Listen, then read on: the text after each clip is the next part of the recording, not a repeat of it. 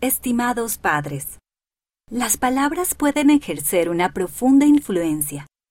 Se pueden utilizar para ayudar a los demás o para hacerles daño. El lenguaje inapropiado puede alejar al espíritu, pero el buen lenguaje puede invitarlo a su hogar. Enseñen a sus hijos a utilizar las palabras para hacer el bien. Ayúdenlos a aprender a utilizar un lenguaje limpio, bondadoso y sincero. Pueden empezar con algunas ideas de las páginas 22, 40 y 44. Con amor, amigos. Consejo de lectura. Túrnense para leer con su hijo o hija. Lean una frase en voz alta y luego pídanle que les lea la frase siguiente en voz alta a ustedes.